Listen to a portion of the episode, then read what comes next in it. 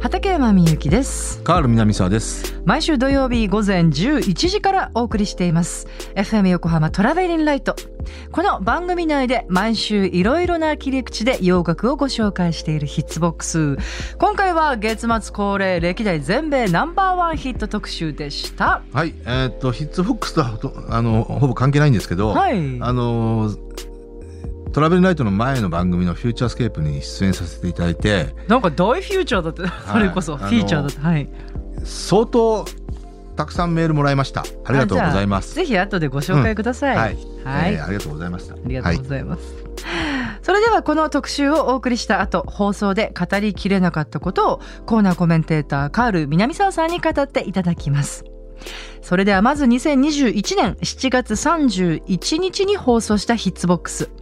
月末恒例歴代全米ナンバーワンヒット特集をお送りいたしましょう時刻は12時37分 FM 横浜から生放送でお送りしていますトラベリンライト。この時間は60年の歴史の中のポップソングからよりすぐった名曲を様々な切り口でご紹介するヒッツボックス。一曲一曲を詳しくご紹介してくださいますコーナーコメンテーターのカール南沢さんです。はい、ここんんににちちは。は、カール南沢です。カールさん今日はもう大活躍じゃないですいか。やー、さっき。ね、フューチャースケープにお邪魔しまして、はいね。喋、り足りなかったですよ。あの、なんかいろいろ私の曲もかけてくださったみたいかねけました。あのー女港町ね。もうありがとうございます、はちょうどね、ほら、サウンドチェックとかやっててごめんなさいね。あちょっと聞けないそうだったのかそうなんですけどね、ありがとうございました、本当に。はい。という、でも、F 横を席巻中のカールさんですけれいどやも。、絶景したいで すね。はい。はい。今日のテーマは何でしょうかはい、えー今日は月末恒例ですね。早いなははいい、。えー歴代全米ナンバーワンソング、はい。えーをお届けいたしますが、はい。えー今日はね、ちょうど、えー50年前、はいえーそして20年前、40年前、はい。えーのナンバーワンソングを、えーお届けしますが、まずは、えーちょうど50年前、1971年、はい。えー今頃。えっ、とね、前回の時も、ええー1971年、うんうん。えーキャロル・キングのね、うんうん。あ、 It's too late はい。は。はいえーこれをかけました。はい。で、これがね、5週連続1位だったんですけど、おーはいえーこれを蹴落としたのがレイダーズっていうグループだったんですが、うんえーさらにそれを蹴落としたのが、えー7月31日付、まさしく、わあ、ちょうど50年前で本すね当。だ。はいうん綺麗に。えー、1位になったのが、これはくしくもですね。はい。はい。えー、ジェームス・テイラーの You've Got a Friend。なんと。だからこれはね、えー要は、キャロル・キングの、はい。えー、かの名盤、はい、いつその It's Too Late タペスもトリーのはい収録されている、えータペストリーですね。つづれ織り、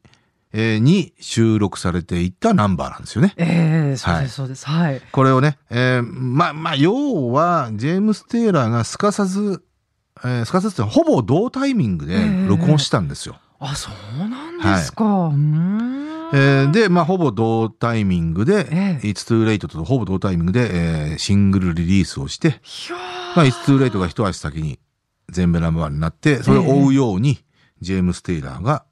のバージョンが1位になったっていうね、あ、そういうわけだったんですね。うーん。だうんとまあ振り返ればジェームス・テイラーはシングルヒットたくさんあるんですけど、えええええ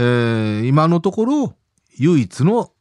全米ナンバーワンソングですね。それもそうなんですうね。うーんん。なんと。そう、はいだからね「You've Got a Friend は」えええーっとねまあカバー本当に多い、はいえー作品で、うんうん。えーっとねこれもねほぼ同タイミングで、ええーロバータ・フラッグダニー・ハザウェイがうんカバーしてるんですよ。あ、今日ね、リクエストしてくださった方いたんだよな。うん、うんはい。うん。で、これもね、ジェームス・テイラーと、えー同じ、えー時期にヒットしてるんですよ、そちらも。すこれも同じ時期なんですか。はいへえ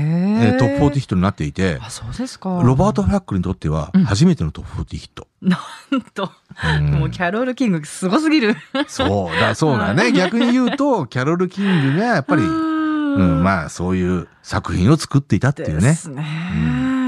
いうことになりまますね。ははいい。えーということで聞いていただきましょう。えージェームス・テイラーで You've Got a Friend。す。いやー聞き入っちゃって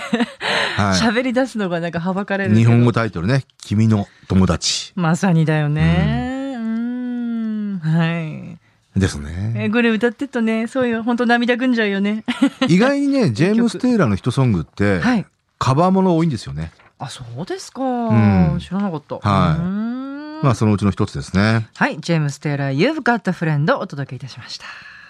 ではでは次のナンバーワンヒットははい、えーちょうど20年前はい2001年2001年が20年前なんだないうんねえっ、と、今頃、えー、6月に、これも、あの、前回だったっけな、はいはえいー、5週1位となったレディー・マーマレード。おおはいはいはいはい、あの、クリスティーナ・アアギレラ、はピいンク・マイヤー、リル・キムか。うんあそうそうそういっぱいいるんだ、えーで、えーこれを蹴落として、えーこれも結構な1位になってましたね。4週連続トップに立っていたのが、アッシャーですね。 おおそうでしたかユーリマインドミーという。はい、うんうんえーこれねジャマンド・ルイスが、あープロデュースに関与してた、あそうなんですねはいえー作品ですうんねはいまだジャマンド・ルイスが神通力を発揮していた頃ですねほんほんほんうんはい確かこの同じ年にあのジャネット・ジャクソンのね「All for You うんうん」えーを1位にしてるんでジャマンド・ルイスはあー確かにそう思うと2001年ってそういう年だったんですねそうですねまだねねうんジャネット・ジャクソンとかもね一度そうだからまあジャネットも最後の花火って感じだったけどねなるほどなるほどまあまあ最後っていうのは語弊がありますけど、まあまその後いろいろと新曲を出してますけど、うんうんうんうんうんはいヒットチャートを席巻してたって意味うではんね、うんうんうんはいえーただ、アッシャーの方は、はいえーこれサードアルバムうーからの大ヒットシングルで、うんえーまあ、この後、えー飛ぶ鳥を落とす勢いの、えーまあ、アメリカを代表する男性 R&B シンガーのトップの位置に行ったって感じですね。はいえーこの後、まあ、2000年代通しえええて、ええ2010年ちょっと過ぎぐらいまえで、うんうんえーそのトップの位置に君臨していましたよね。まさに君臨って感じでしたねはいうんはい。まあ、一番ピークは04年だったかな。そうですかうん、イエうーんっていう曲とかね、はいあの、マイブーっていう曲とか、はい4曲の全部ナンバーワンソングを出したんですよ。そうだうんすごいただまあ、このサードアルバムの時も、この曲と、えー、You Got It Bad っていう曲もね、1位になって、ああ そうでしたかはい。この時がピークかなと、この当時は思っていましたけどうね。んうんうんうん、その後にまたはい。 4曲のナンバーワンがはいということで、聴いていただきましはいょおう。願いしますえ、えーアッシャーで You Remind Me。アッシャー You Remind Me をお届けいアッたしシャーはね、はい、この時まさしく僕は BMG っていうレコード会社にいて、はいもうプロモーションのど真ん中にいたんもでうすなよ。んとなんとはいそう。 だからこのアルバムはもうよく覚えてますけどあ、そうですかそう。当時ね、結構ね、あの、第一弾シングル届いて、なかなかアメリカでもブレイクしなくて、アルバムが延期延期になるってパターンが結構あったんですよ。うんうんうんうんシングルがブレイクしなければ、うんえーまあ、アルバムは発売しないよっていううわ厳しい、まあ、要は、 まあ、盤石の体制でアルバムを発売したいっていう。えーで、アッシャーね、ポップやカラーっていう曲がで届いて、まあ、それが不発で、あそうですか、ううんん。で、もう一曲何か届いて、また不発でうん、ようやくこの曲で。えーそだうからね、アルバムは結構延期延期だったのを覚えてますね。うんえーこれはでも今聞いたらさもうビート入ってきてうわいい音ってそうねねね素で敵、まあ、90年代のね、ヒップホップ R&B 的な、うんうんあの、匂いを、こう、引きずりつつも、まあ、00年代的な R&B の、うんなるほどアプローチでねなるほどはい。はい、素敵な曲でした。それでは次のナンバーワンヒットは、はい。えーちょうど40 40年前ですね。はい、えー1981年の今頃。はい、えーこれもね、えっと、前回お届けしたのが、はい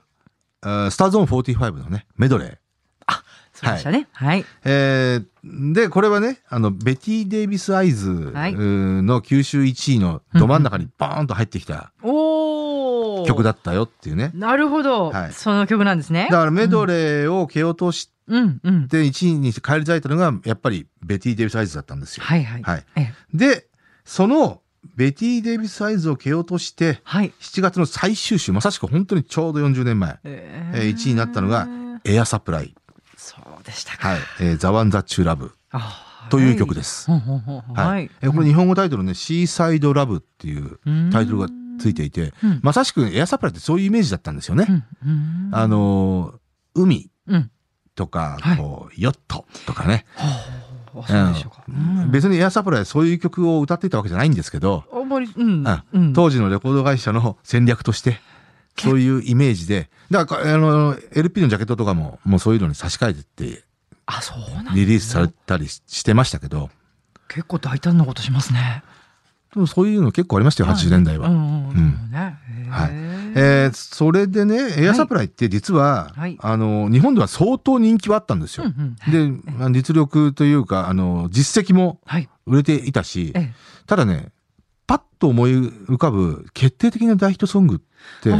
ないかった。まあないっちゃないんですよね。うんなんとなくあのーアメリカではもう相当ヒット曲連発してましたけどそれがこう一緒くたになってこうエアサプライのイメージを作ってたみたいな感じですよあーなねる。ほど、なるほうど。ん、うんそのうちの一環ですよねこの曲は。うーん、なるほど。はい。まああのー確かね7曲とかそのぐらい連続トップ10ヒット出してるんで。ええ、そうなんだ。うん、だから「ロスト・イン・ラブ」っていう曲でブレイクして以降ですよね。へーそれが80年だったんで。あ、そうですか。はい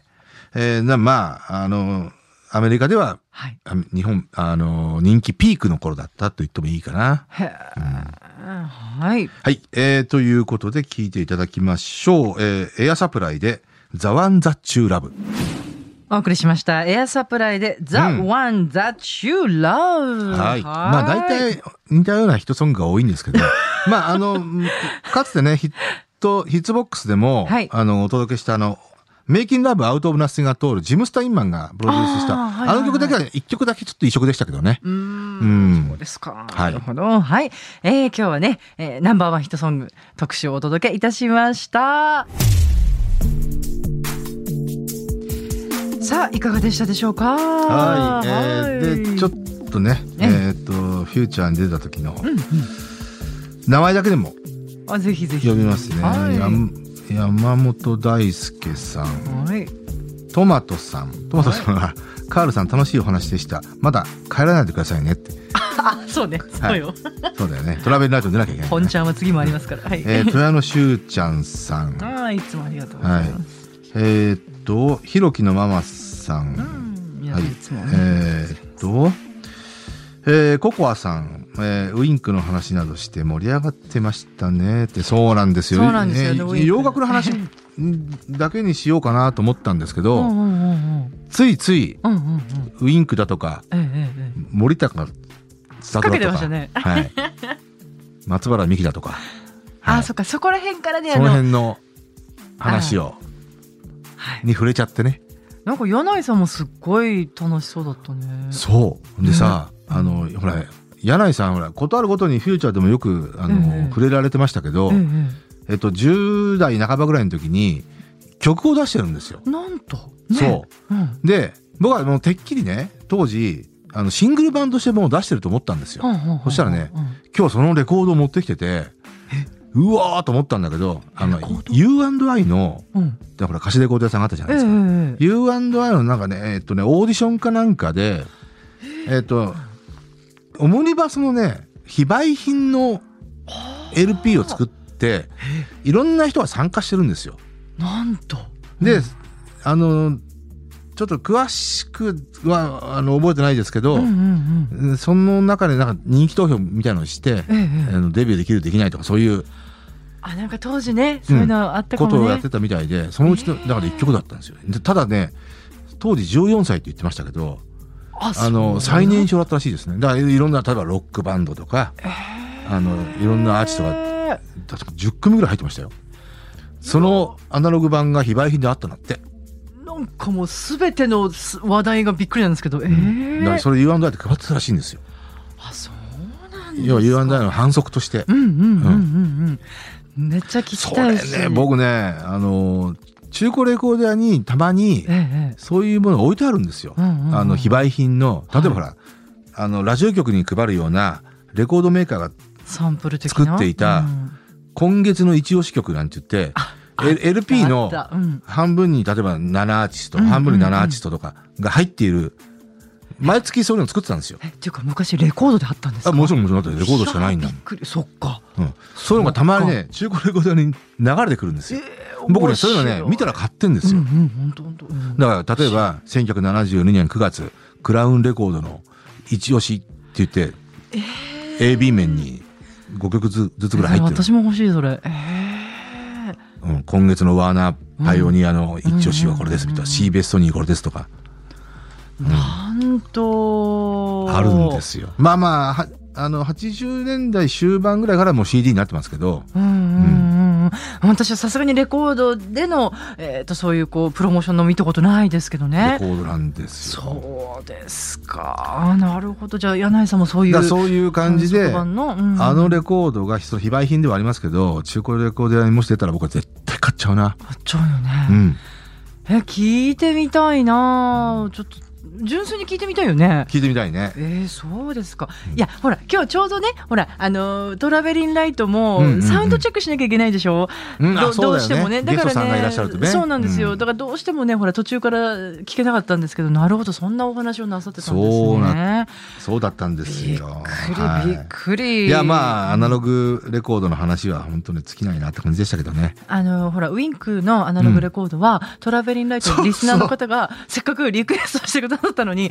カールさん当日忘れちゃってそう。で今日はちゃんと持ってきたっていう ね。そうそうこのこれかっていうねそこまではね聞けてたんですけそど、うね、そうそう。なるほどね。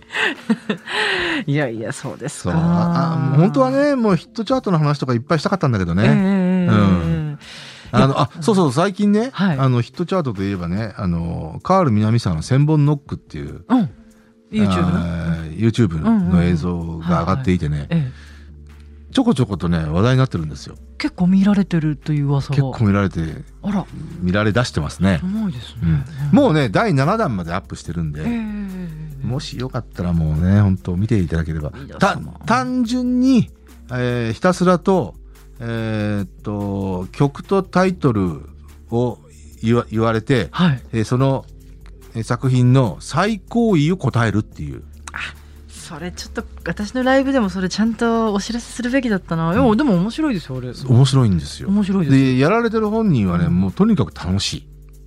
もうドキドキとかいうよりも楽しいんだ。そうでで大体1本の映像がえーっと、じまあ、4分前後なんでねまあ見やすいっちゃ見やすいですよ。うんうんうんうんで大体10問ですね。だから1,000本ノックって銘打ってる以上、えええええー要は100本の映像を上げるってことですね 。きっとすぐ終わっちゃい ますよ。もう今7本ですけど、うんまあ、週1回あの上げてますんでなかなかあんなことできる人いないですからね世 の中に。これがね面白打いね率がなかなか上がんないんだよあね。そうですか。うんえー6割割前後うんうんうんうん。うろちょろしてるんですけどうん。だ要は10問あの出されて、うんうんうんまあ6問前後答えてるっていうだからうん。 6問答えてるって大したもんだと思わない十分すごすぎる。私はすごすぎると思いますけどね。う自ん分ね。 20位台のやつ10位台以下11位以下の曲っていうのはうんあの結構惜しいのいっぱいあるんだよねあの最高位。21位のものでうん22位って答えたりとかね1個違いとかあーねでそれってこう人間の能力の限界みたいな感じだよね。そんなに覚えられないよ 結ね。構惜しいのいっぱいあってねああそうですか、なるほど。はい、はいちょっとそちらも聞いていただけあ見ていただけたらって感じですけどもね、今日ははい、J はい JT の You've Got Friend から始まりましたうんそうね、んジェームス・テイラーアッシャー、ユーリ・マインド・ミー、はいミア・サプライザ・ワン・ザ・チュー・ラブ、うんえーまああのーポップソング史上にはい残る名曲ばかりだと思いますけどね、あとやっぱりこうなんつうの何十年前であるとはいえ同じ時期のえヒットソングっていうのもあるかもしれないけどあなーんかやっぱそうかこの時期に合ってるのかななんてね全部この時期ですね,、ねえーと同じ7月の下旬のヒットソングになりますけど、はいまあ特にエア・サプライはね、えええーやっぱり日本でのその戦略っていうのがあって、うん夏の一曲みたいな感じいやいやそういうイメージありますよねのイメージですよねうんうんはいうん、うんただエアサプライは本当に あの、えー夏とか海とかそういったイメージ、えーの日本で作られちゃっただけっていうグループじゃないんですけどだねだかからそれも今日聞いてら「ロスト・イン・ラブ」っていう曲ではいブレイクして、えええーアメリカでねこの人この人たちはオーストラリアのグループなんで、はい。えー日本でも要は、まあ、ヒットソングを出し始めたんですようんうね。んうんはいはいえーで、えー当時はこれアリスタなんで日本フォノグラムで、まあ、あの担当者は僕はよく知ってる人なんですけどああそうです かうーん大先輩です業界のうーんはいそうなんですね K さんっていう方なんですけど、あそうなんですねはいうーんはいもう尊敬するあの人のうちの一人ですけどまああの K さんというかその日本フォノグラムの戦略としてえええええー海ちゃんだからその後の、えー、とシングルヒットを連発してる頃のアルバム毎年のように出してましたけど、えー、とジャケットを全部日本用に変えて、あそうだったんですねはい、ほぼほぼ全部変えてました。あの例えば「ロスト・イン・ラブ」の入ったアルバムなんていうのは本人たちが写ってる何のあの変哲もないうんうんあの男が何人か写ってるうんうんうん音がただただ何の人かただのジャケットなんですけどそれをガシッとこう海にヨットがこうおーじゃあすっかりそれ刷り込まれてるなはい写ってる写真になったとかねねあとはなんだろう、あの、う空を飛ぶ気球の写真だとかね。うん。ああなんかあった気がするうーんそんなエアサプライでしたね。ただね、あのーなザワンザチュラブっていう曲が唯一の1位で、うんうんえー大体全部に似通ったような作品が、あの、うんシングルヒットしてたんですけど、あそうかねあの、本編でもちょっと言いましたけど、はいえー最後のトップ4、トップ10ヒットになった、えー、メイキングラブ、アウトオブナッシングアトール。えーこのジム・スタインマンがプロデュースしたこの曲だけは、はいえー要はジム・スタインマン色に染め上がっていた曲だったんで、はいこの曲だけ異色でしたね。うんうんんはいただ、それが最後のトップ10ヒットになっちゃいましたね。なるほどうん。神奈川区のけいちゃんさんうん。ああごめんもうこれ間違えたこれアッシャーだ、うんいやアッシャーのこともね20年前の曲とはとかああ、そうだ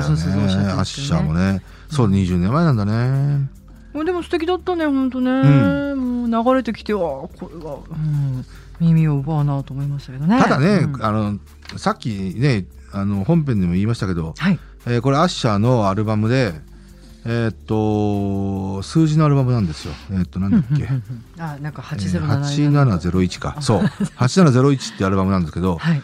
これいや本当よく覚えてますけど、えー次のアッシャーのアルバムはとにかくプライオリティ作品になるんだと海外からお達しがあったんですよ。はあでこっちとしては「あわかったわかった」と。えーまあもうファーストセカンド、うんうんえー特にセカンドでアメリカではもう大ブレイクしてたんで、えーまあなかなか日本で売れなかったんだけどね、うんまあサードはじゃあ本腰入れてやろうじゃないのっはいていうことで、えー第一弾シングルはとにかくアメリカで1位にするからって言って言ってたんですよ。そしたらとにかく出てくるシングル出てくるシングル全部不発で。あそうだったんだでえそもそもね確かね2001年の春ぐらいにはリリースするとうんアルバムを。うんうんでこっちはそれで構えてたんですけど、ええとにかくふシングルが当たんないもんだからアメリカでもどんどん延期あのアルバムの発売がで出たのが確か夏ぐらいだったかなだかあそうですからそれまで延期したんだよ半年ぐらい延期したんだ,、ねうんだからそういう風潮が当時あったんですよねアメリカではうんどうしても大あのアルバムを発売する時の第一弾シングルまあ言ってみれば、まあ、そのアルバムの成否をはいえー占うようなものなんですよシングルのまあねそうでしょうねヒットするヒットしないようんうんうんうんだからそれをヒットさせるまでアルバムを出さないっていうね、そんなに慎重だったんですねえーそういう傾向はありましたねこのとこの時代はいや全然思いもよりませんでした、うんうんだって TLC でさえも、うんあのサードアルバム「ファンメール」ってね何者よりで出たじゃないですかほうあれだって最初のシングル「シリー・ホーほうほう」不発あそうアルバム出なかったんですからへーうんでようやく「ノースクラブズ」って曲あうんはいはがいうんヒットしてうんうんアルバムが発売になったレコード会社もこうシビアにいろいろ考えてるんでうすね。んへーまあとにかくアルバムをここけさせないっていううねん、ああそうあのね。特にまあ戦略的なアーティストのえー作品に関しては、だから新人とかはまた別ですよあ新人もまあもちろん何者よりのやつはそうなりますけどうーんプライオリティアーティストはねそうなっちゃいますねそうなんだね、そういう話も聞いてこう面白いなと思うんですけどね。そっか。今はそういうそこまでの傾向はないと思いますけどうーんでもさいいねやっぱほらそこまでこうもう自分のこととしてがっつりこう考えてくれてね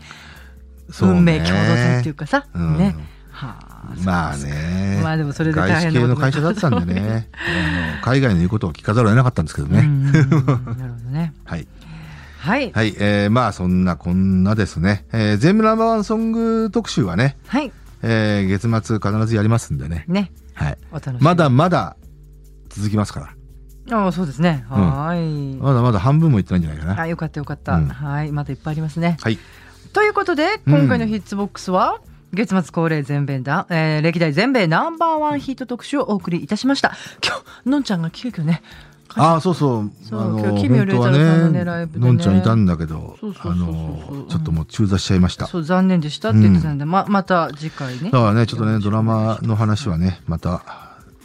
詳しい寂し話そう は次回にね寂しそうはいはいでは曲も合わせて聴きたいという方は FM 横浜から毎週土曜日午前11時から放送しています「トラベリンライト」でぜひこのエピソードの説明欄にラジコのリンクがあるのでそこから飛んでチェックしてみてくださいえっとラジオの制作あえっとドラマの制作会社の皆様もぜひカールさんのご意見聞いて特に黒島結菜のそうそうぜひつなげていただけたら嬉しいですあの事務所の方とかねはいよろしくお願いしますそれでは畠山みゆきでしたカール南沢でしたありがとうございましたさよならさよなら